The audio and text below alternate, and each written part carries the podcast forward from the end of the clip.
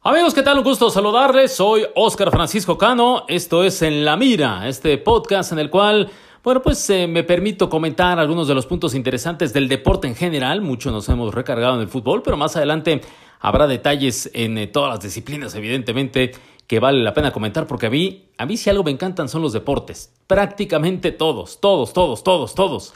Y bueno, pues eh, me gusta dar opiniones de, de todos ellos y compartirlas con ustedes. Eh, como saben, ustedes tienen toda la línea abierta en mis redes sociales. Es muy fácil. Oscar-F-Cano en, todas ellas, en, en, Twitter, en Instagram, en TikTok, donde también estamos ahí eh, compartiendo y sobre todo intercambiando opiniones de los diversos temas que llaman la atención en, en, los días recientes. Y uno con el cual vamos a comenzar, hoy me centraré en dos vertientes. La misma Champions, ya lo habíamos adelantado desde la semana anterior, ahora que ya tenemos la final eh, plenamente establecida. Y eh, evidentemente eh, lo que esperamos en esta ronda de repesca del fútbol mexicano con los asegúnes que quieran, pero ahí estamos atentos a lo que suceda en nuestro fútbol al cual pues hay que estimar, es cierto, hay que reconocer no es el mejor, pero hay que estimar y hay que esperar que en algún momento pueda subir de nivel. Así es que arranquemos con En la Mira. Bienvenidos, soy Oscar Francisco Cano y Arrancamos así.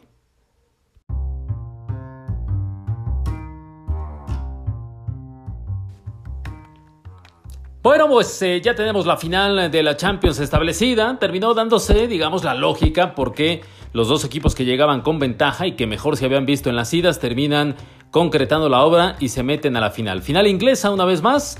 Ya se ha relatado como aquella del 2008 donde el Chelsea, que hoy será protagonista, terminó cayendo de una manera increíble con el Manchester United, porque estaban a un penalti, se fueron a, tanda de penales, a un penalti de ganar aquella Champions, y llegó Terry, el capitán, e increíblemente, como llovía mucho allá en Moscú, pues se resbala, falla el disparo y luego terminaría perdiendo el Chelsea. Eh, en la conciencia de Terry quedó aquello, para fortuna de los seguidores del Chelsea, poco más tarde, eh, para ser exactos cuatro años después, en pleno estadio del Bayern Múnich, cuando jugaba de local el Bayern Múnich, eh, porque así coincidió, así estaba marcada esa sede, eh, lograron sacar el triunfo de manera increíble también en penales. Ahí con Drogba como la gran figura, ese africano tremendo, de una gran calidad, de una gran fortaleza física y mental, y ganándole al Bayern Múnich en Alemania. No, no, fue una. En, en, Múnich mismo, fue una locura auténtica aquella del Chelsea, eh, y que ahora regresa a, a la final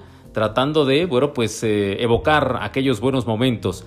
Y del otro lado, pues el Manchester City, que pues eh, también se ha destacado, por primera ocasión pisa estos terrenos, por primera ocasión llega a estos niveles y que, bueno, pues evidentemente para la historia del equipo, pues es muy importante. Dinero que ha servido en demasía, en ambos casos, ¿eh? no solamente para, para el City, que es el que ahora relatamos, sino en los dos porque hace, ¿qué? 20 años estos dos conjuntos tenían su cierto nivel, su cierta historia internamente en Inglaterra, pero no pasaban de ahí. No que ahora, bueno, pues están convertidos en, en potencia, sobre todo el Chelsea que recientemente vino una reconfiguración. Eh, Roman Abramovich, este millonario ruso en base también al, al petróleo, como también curiosamente el petróleo, ese petróleo que se quiere eh, quitar del, mundo en un futuro, ¿no? Por lo contaminante que es, bueno, pues se mueve y vaya que mueve el motor del fútbol, porque lo hace con este equipo, eh, con la industria petrolera y la industria del gas allá en Rusia, que Roman Abramovich está muy metido, y lo hace con el Manchester City, con ese dinero proveniente eh, de los Emiratos Árabes, evidentemente del, del petróleo, ¿no? y decía que en el caso del Chelsea, eh, está Roman Abramovich, pero su brazo derecho es una, mujer que se encarga de, se encargó de delinear nuevas directrices dentro del equipo, la manera en que iban a contratar. Y no es casualidad que el, el único equipo en el mundo entero, el único equipo en el mundo entero que en plena pandemia pudo hacer una gran cantidad de contrataciones fue el Chelsea porque ya habían reservado una buena cantidad de dinero. Ellos habían sido como el City también, curiosamente, sancionados por no respetar la cuestión de las eh, eh, transferencias de juveniles y también el, un poco el llamado fair play financiero que me parece ahora se ha mandado al bote de la basura porque el eh, presidente Seferin de la UEFA pues como que va a voltear otro lado con tal de que estos equipos no se le subleven estilo Real Madrid y se sigan manteniendo bajo el yugo de la propia UEFA. Pero bueno, ese es otro tema que también eh, coincide con estos dos conjuntos. Decía yo que esta mujer muy importante del, Chelsea se encargó de delinear qué contrataciones, cómo lo iban a hacer, cómo iban, cómo iban, a, cómo iban a financiar las mismas. E insisto, en plena pandemia se añadieron de varios jugadores porque ya tenían, ya estaban preveniendo situaciones eh, para tener el dinero. No se iba a imaginar nadie que iba a llegar a esta situación. Y el Chelsea se allegó de, varios jugadores. Algunos están funcionando, otros siguen siendo de, digamos, de, de, una fase previa que el Chelsea ya manejaba de manera interesante. El más destacable, evidentemente, este Kanté, este super jugador francés que tiene una historia sensacional, increíble, porque su familia eh, llegó refugiada a Francia y lo único que pudieron hacer para sobrevivir era trabajar como recolectores de basura en, en París. Y está la famosa historia de Canté, pequeñito, ya trabajando con su familia, recogiendo la basura a las afueras del Stade de France en el 98, luego de la coronación de Francia, que bueno, pues había quedado aquello, imagínense, después de las celebraciones.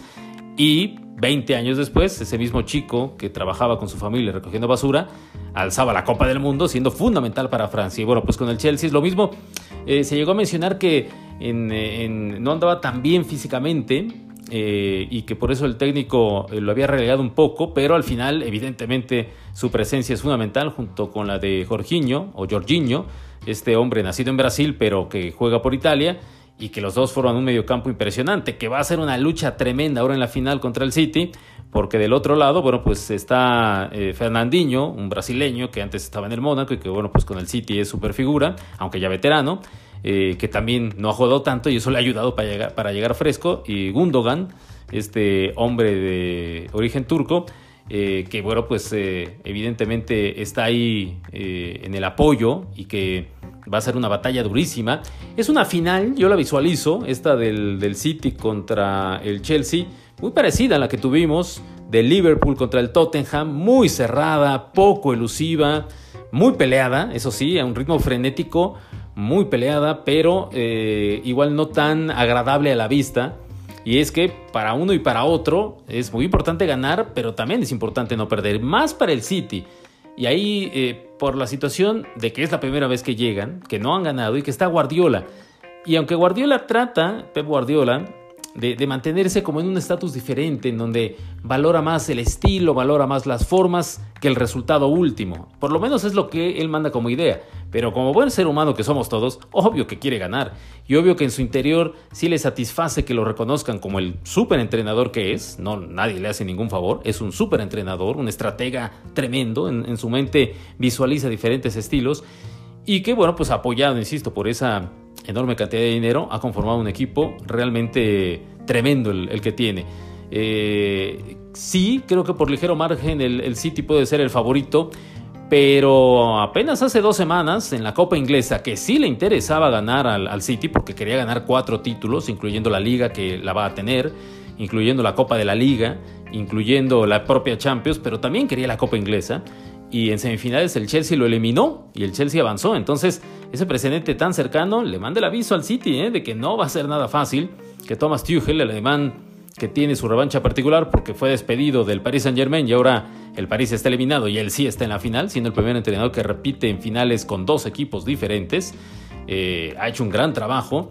Tiene una cantidad de jugadores también de enorme calidad, mucho más quizá nobles en este tipo de circunstancias, pero que eh, en un futuro cercano van, van a ser figurones y unos ya están dando pasos muy importantes, como ese Mason Mouth inglés.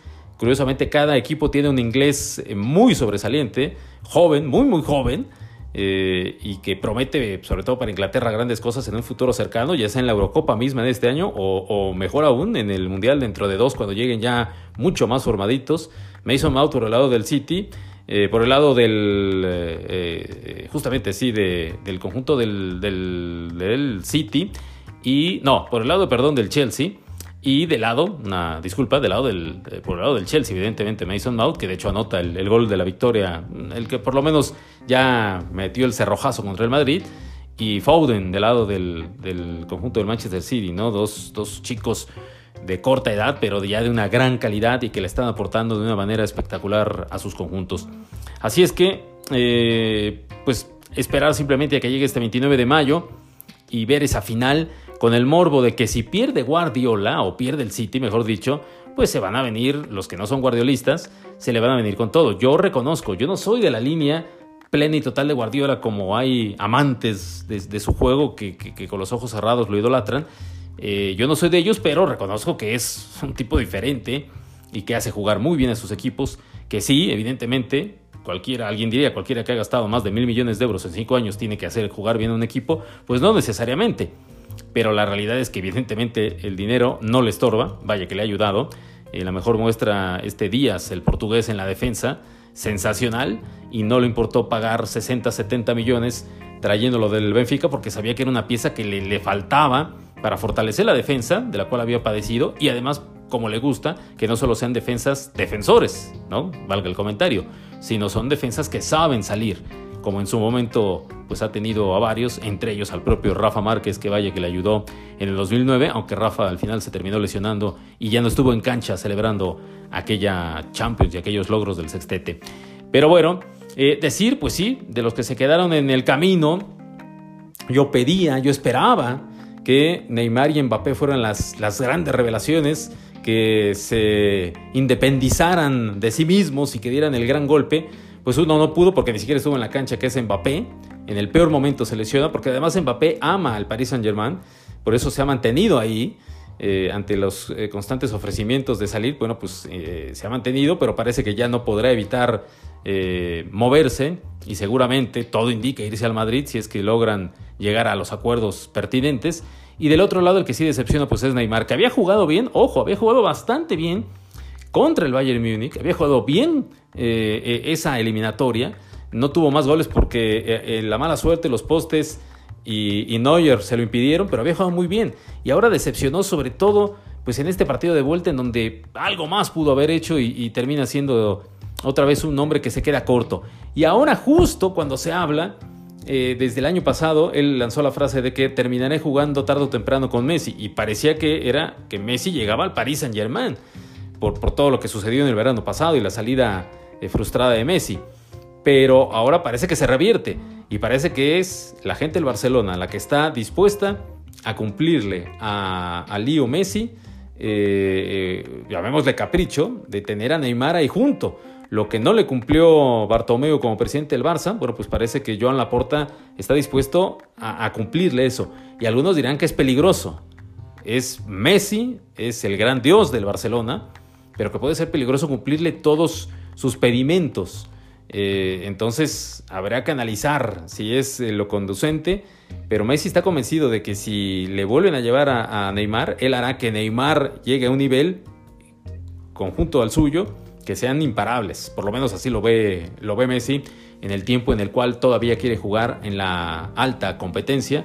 Todo indica se va a quedar en el Barça por las últimas señales, pero viendo que llega, y parece que sí, es pedimento que llegue Neymar, esto se filtró no de ahora, de esta semana, que también cobró fuerza, ya se venía comentando desde hace dos, tres semanas, particularmente porque eh, cuando todo indicaba que hace dos meses iba a renovar Neymar, de repente, de la nada, se levantó, no firmó la renovación, ha dejado colgado a la gente del, del Paris Saint Germain que constantemente le dice ya vamos a firmar y no ha firmado.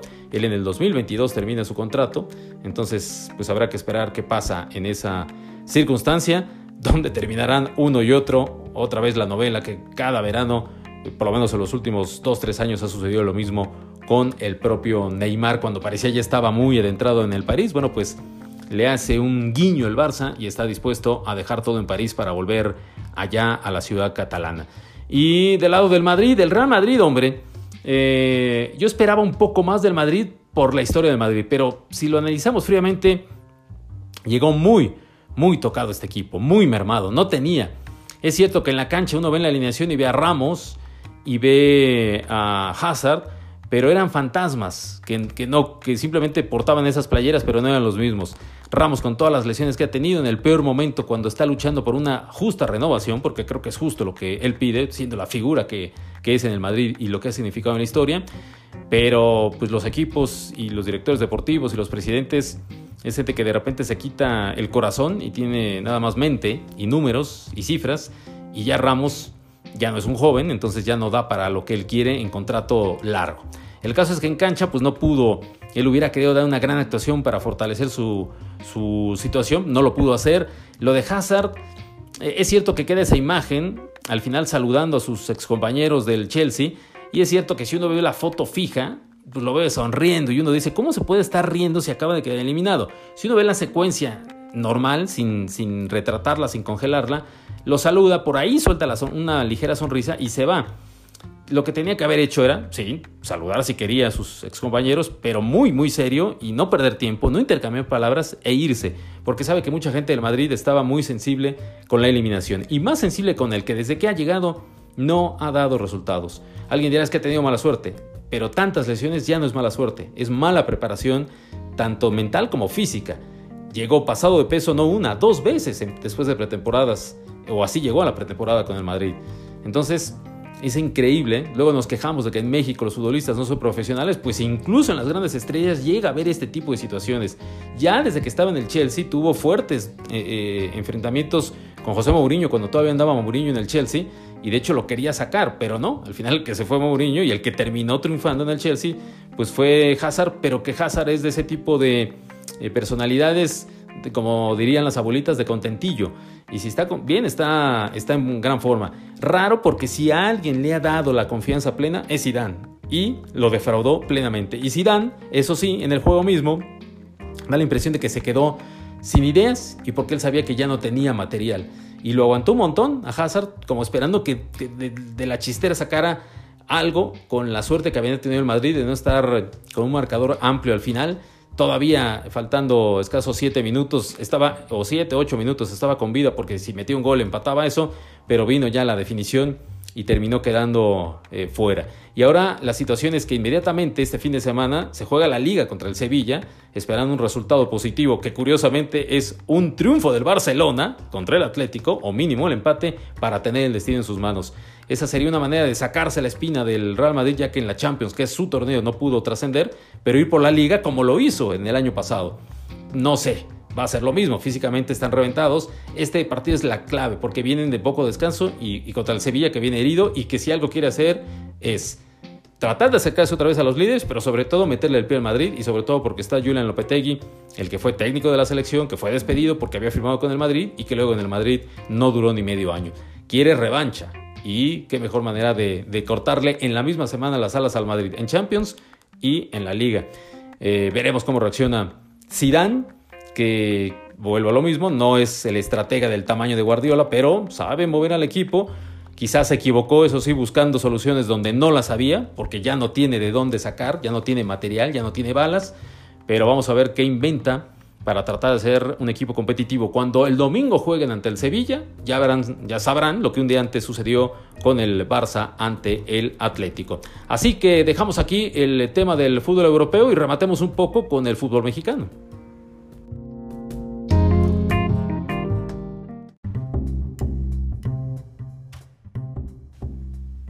Muy bien, para cerrar este podcast de esta semana, hablemos de lo que nos viene con la repesca del fútbol mexicano, la tan criticada repesca porque abre la puerta a demasiados.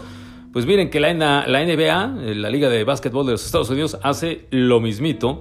Es cierto que ellos entregan calidad prácticamente siempre, casi en todos los partidos, o por lo menos así se ve, con jugadores espectaculares y con esfuerzos que no tienen límite.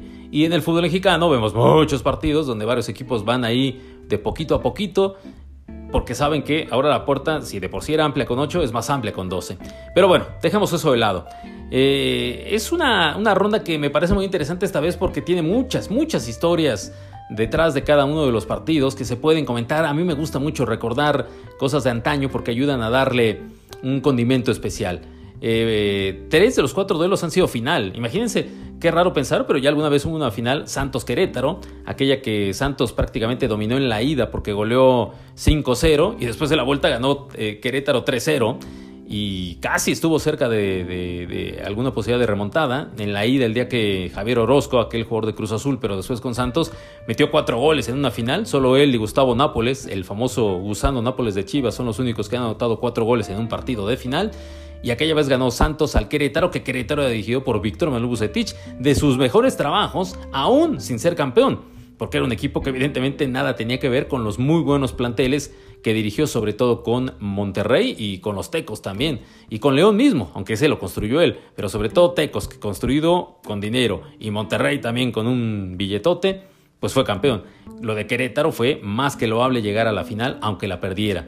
Eh, y ahora resulta que en el banquillo de Querétaro va a estar Héctor Altamirano, que aunque nació en Fuerzas Básicas de Cruz Azul, el famoso Piti, eh, realmente en Santos, en la Laguna fue donde triunfó, fue campeón, y ahora, bueno, pues se va a ir justamente a ese escenario, allá a la comarca, para tratar de hacer que sus gallos hagan lo que el Puebla consiguió hace seis meses, eliminando al Monterrey, es decir, el 12, tratar de eliminar al, 5. No es nada sencillo, aunque este Santos, aunque juega muy bien, eh, me parece que puede dar algún margen. Eh, el técnico Almada le gusta jugar muy ofensivo y en dos liguillas le ha costado caro. No sé si en esta tercera trate de ser más equilibrado y por ahí es donde Querétaro quiere aprovechar si es que no lo es. Entonces ahí está ese dato. Eh, esta ya fue final, decíamos. También, bueno, pues ha sido final, o por lo menos definiendo un título allá en principios de los años 70, el León Toluca, dos equipos que en aquel momento eran muy, muy, muy fuertes. El, Toluca termina siendo campeón con un estilo muy defensivo de Ricardo León, un técnico uruguayo ahí de, muy, mucho tiempo atrás. Yo sé que para la gente joven que escuche esto estoy hablando de la prehistoria, pero bueno, es algo que hay que tener en mente.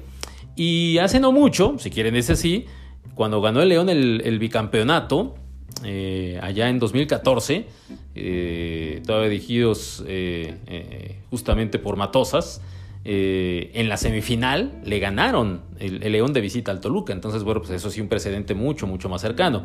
Entonces, bueno, pues también ahí tienen su, situación cercana. Veremos qué pasa con Nacho Ambriz. Se va a despedir de León, querrá hacerlo de la mejor manera. Y este León que yo pensé que le iba a alcanzar para meterse entre los cuatro mejores por cómo estaba cerrando, vino aquella derrota que les metió el pie durísimo ante Mazatlán cuando estuvieron ganando dos veces y que ahora los, los mete en esta ronda previa. Pero ojo, que si avanza León, también esos son de esos equipos que evidentemente no te quieres topar tan pronto cuando arranque la liguilla.